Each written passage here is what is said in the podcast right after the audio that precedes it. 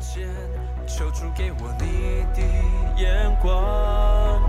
不凭记忆，前方道路你为我照亮，你是为我征战的胜的胜诗歌，谁都不能拦阻我一生紧紧紧紧跟随你，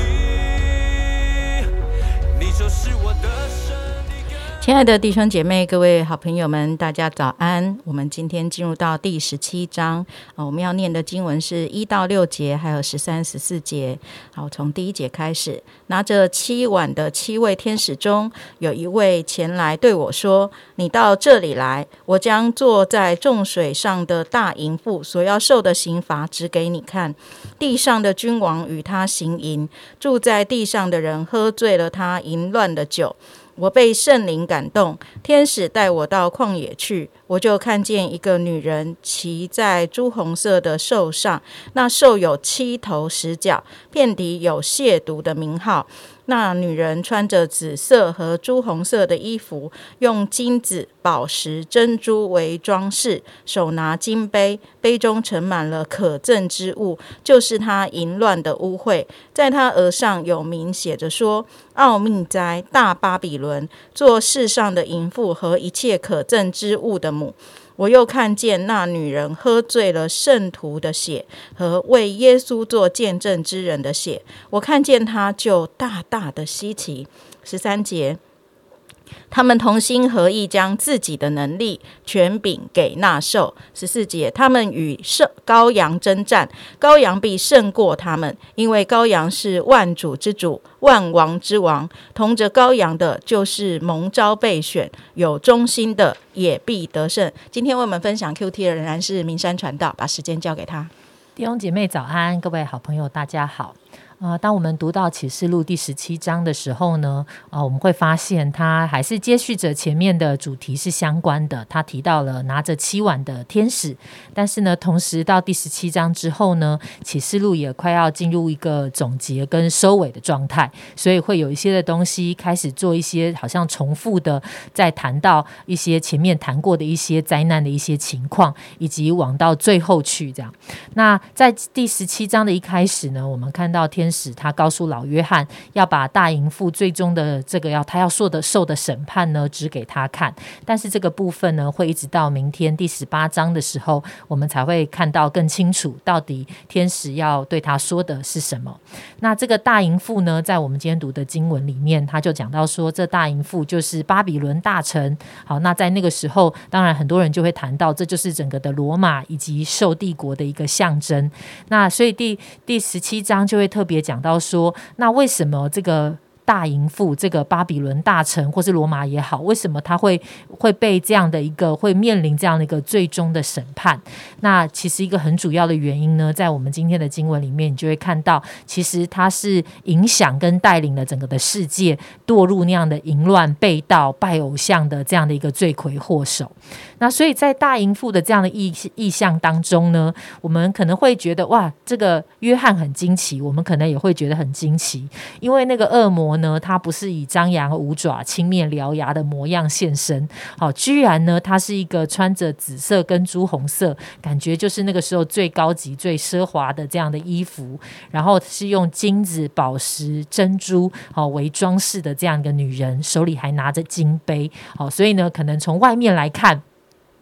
感觉上，他应该是许多人可能蛮羡慕的。好，会那个世界上的成功、最奢华、财富、权力，好像呃那样子，外表非常的耀眼。好，那个是我觉得的确好像他的外表可能也会吸引蛮多的人，觉得哇，我如果也能够拥有这一切多好。好，所以呢，的确就看到呃许多的人，地上的君王与与他行淫，住在地上的人也喝醉了他淫乱的酒。所以的确，这个大淫妇呢，好像就让。许多的世界上的人一起就坠入了、堕入了那样的一个道德的败坏、拜偶像的光景。好，那他所喝的不只是可憎之物、淫乱的污秽，这边也讲到是圣徒跟为耶稣做见证人的人的血。所以因此呢，呃，因着他们的这样子的一些的奢华、道德的败坏、拜偶像，以及他们在圣徒的死亡、迫害上的有份，所以这一切呢，都是被神所憎恶的，是被神是是惹神愤怒的。那这里的整个的大淫妇的形象，跟我们再往后面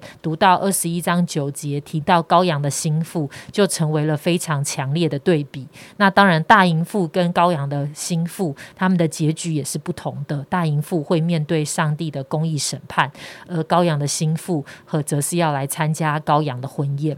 那在整个第十七章接下来呢，就谈到了兽的七头跟十角。那这个到底指的是谁？那指的是什么样的一个政权呢？那的的确，很多的学者就会有许多的讨论，觉得这是指向哪一个罗马皇帝呀？是第几第几位皇帝啊？那这些有很多不同的看法跟解释。所以其实对我们来说，我们也很难确认什么是一定的这个真实的答案，它指的是什么，或者只是一个象征的一个代表。好，但是呢，我们会。看到在十七节呃十四节呢，却告诉我们，不论他们指的是谁，他们有一致的目标呢，就是他们是要与羔羊征战的。好，但是呢，当我们看见好像呃这么多的这些政权也好，这个世界的权柄也好，他们要起来与羔羊征战的时候，很快的我们就发现，在这个征战的结局里面呢，就好像到十九章我们会发现，羔羊是在瞬间就得胜了。十四节也说，羔羊必。定胜过他们啊！因为羔羊是万主之主、万王之王，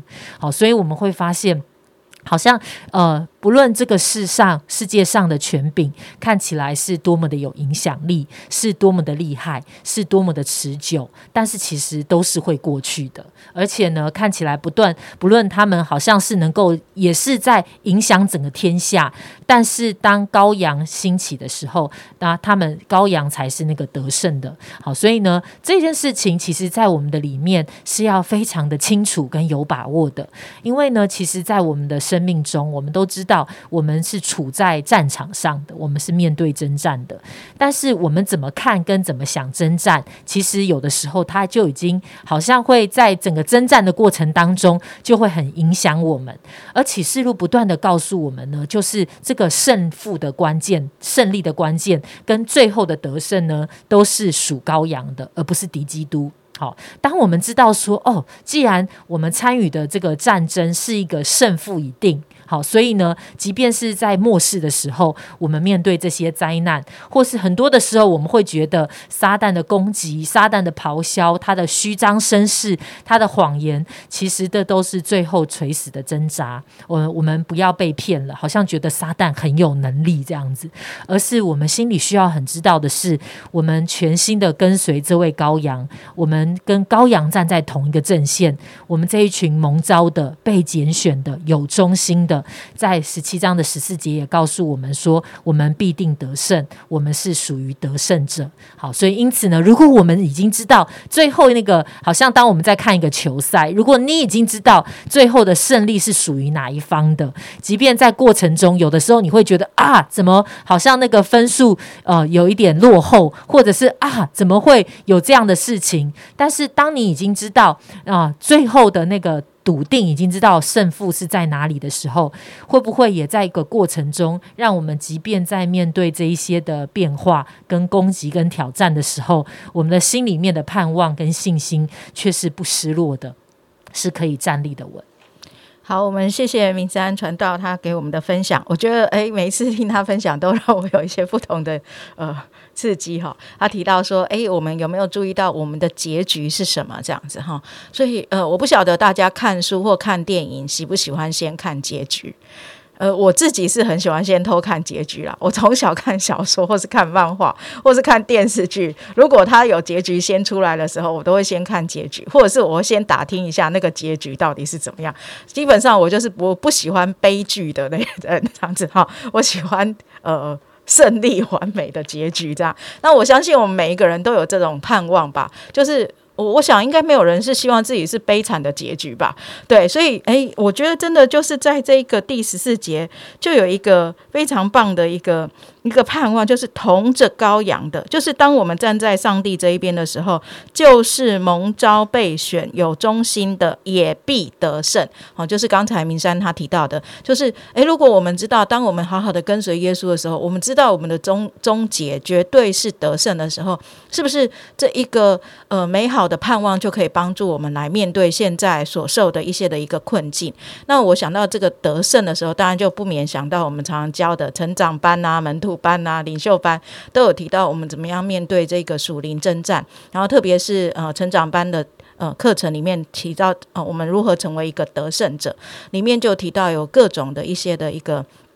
啊。呃，领域里面我们需要去征战，哈，包括在疾病的，哈，或是在呃经济的，哈，或是呃在一些的呃就是呃肉体的情欲的，哈，各方各面的一些的一些的挑战。那我就记得那时候我自己在呃分享成长班的课程当中，就看过一个例证，他就提到说，诶，其实真的有时候经济压力会让人家想要离开耶稣，因为信了耶稣之后，诶，怎么反而那个就是我因为呃我要持守一些的真理，结果在工作上面好像，呃，就是被这个我要按照上帝的法则去，呃，在公司，呃。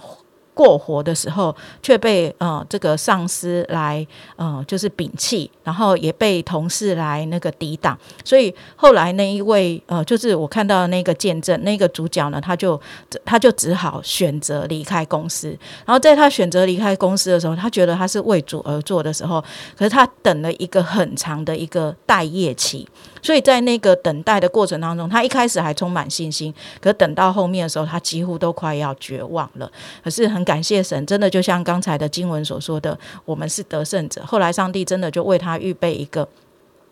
他可以在那里面好好工作的。那虽然是薪资比以前低，可是却是让他的良心可以过得去的一份工作。当我看到这一份呃这一个呃见证的时候，我心里就觉得，我我为这个弟兄感谢神，我为这个家庭感谢神，因为他付出了代价，可是他也经历了得胜。呃，有的时候真的我们在很多的选择当中，到底我们要选择站在哪一边？到底我们要怎么样？呃，用什么样的角度来当做我们行事为人？的基础，我想这今天呃，敏山给我们一个很好的提醒，就是我们愿意选择跟羔羊在一起啊，成为一个蒙召备选有忠心的人，我们也必经历得胜。我们一起祷告。亲爱的主，我们赞美你，谢谢神，因为你是得胜者。主啊，真的跟随你的也必得胜。主啊，帮助我们在呃日常生活的点点滴滴当中，我们都选择与你站在一起。主啊，好叫我们啊可以对得起你自己的呼召，对得起你自己的拣选，也对得起你自己托付在我们生命当中的那一切的命定跟旨意。主，我们向你献上仰望，求神帮助我们啊，在我们做选择的时候，我们永远用你自